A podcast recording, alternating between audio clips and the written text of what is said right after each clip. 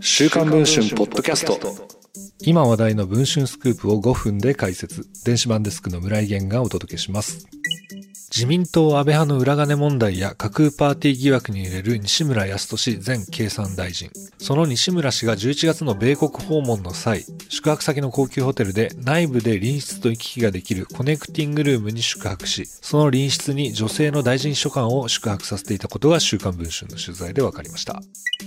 事件が起こったのは経済産業大臣だった西村氏が11月12日から17日にかけてアジア太平洋経済協力会議 APEC に出席するためアメリカのサンフランシスコに外遊した際のことです。西村氏らは高級ホテル、ホテル日光サンフランシスコに宿泊しました。西村氏の部屋と内部のドアでつながる隣室には何かあればすぐに駆けつけられるよう SP が宿泊する予定でした。ところが SP の代わりに同行していた大臣秘書官の大山光恵氏が泊まるよう西村氏が内々に指示したといいます。慌てた SP や別の秘書官は周囲に連絡。もしもの事態が西村氏に発生した場合、SP らの責任問題に発展するからです。こうして同行者たちの知るところとなったといいます。週刊文春がこのホテルに問い合わせると、確かにコネクティングルームは全部で4部屋ありました。17階のエグゼクティブスイートとデラックスダブルルームの組み合わせだと1泊約10万円。23階のプレジデンシャルスイートとエグゼクティブスイートの組み合わせならば1泊約60万円に及びます。大臣の渡航費は当然税金です。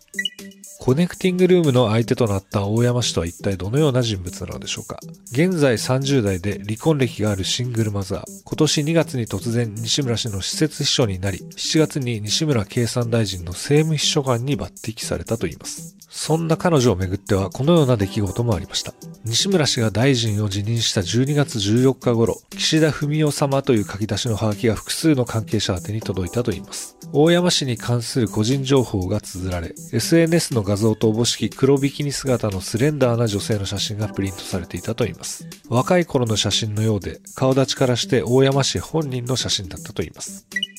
秘書官と大臣のコネクティングルーム宿泊は果たして適切なのでしょうか？大山氏を電話で直撃すると、大臣とコネクティングルームにいたかという質問に対しては、全然別の部屋です、などと回答しました。また、西村事務所に問い合わせをすると、全くご指摘のような事実はありません、などと語りました。しかし、ある経産省関係者はこのように語ります。文春からコネクティングルームの件を含む取材依頼書が西村事務所に届いた直後、西村氏のベテラン秘書が経産大臣室に乗り込んできて、絶対に部屋割りを言うなど口止めをしてきた。西村氏自ら動くと目立つので、ベテラン秘書に命じたのでしょう。この二人は一体どのような関係なのでしょうか週刊文春電子版ではこの続きを詳しく報じています。ぜひ電子版の方で続きを読んでいただければと思います。それでは本日のポッドキャストはこの辺りで。